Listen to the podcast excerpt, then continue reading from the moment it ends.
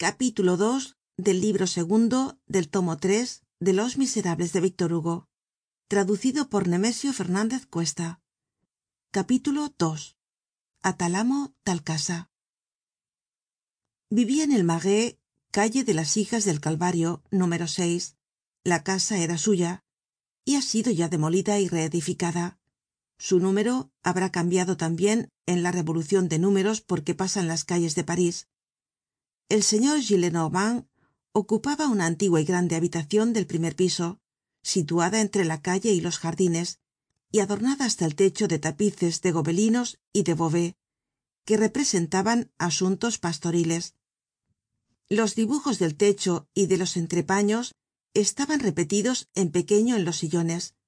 Tenia la cama rodeada de un gran biombo de nueve hojas pintadas con laca de coromandel anchas y largas cortinas pendian de las ventanas y puertas formando al caer grandes y magníficos pliegues.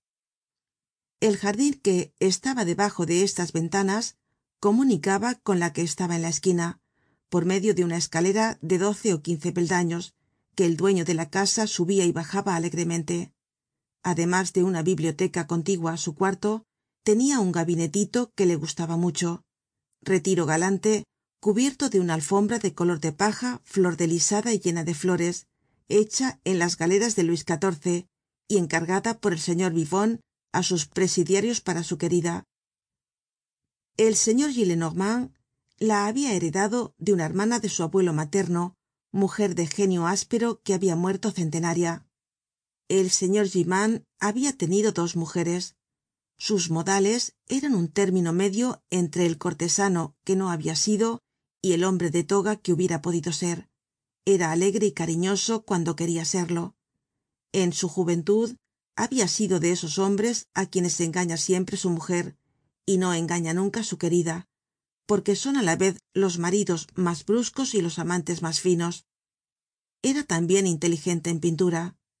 Tenia en su cuarto un magnífico retrato que no sabia de quién era pintado por jordaen hecho á brochazos con un millon de detalles como escogidos al acaso. El traje del señor gillenormand no era el de luis xv ni el de luis xvi era el traje de los increibles del directorio. Se habia tenido por jóven hasta entonces y seguia todavía las modas de aquella época.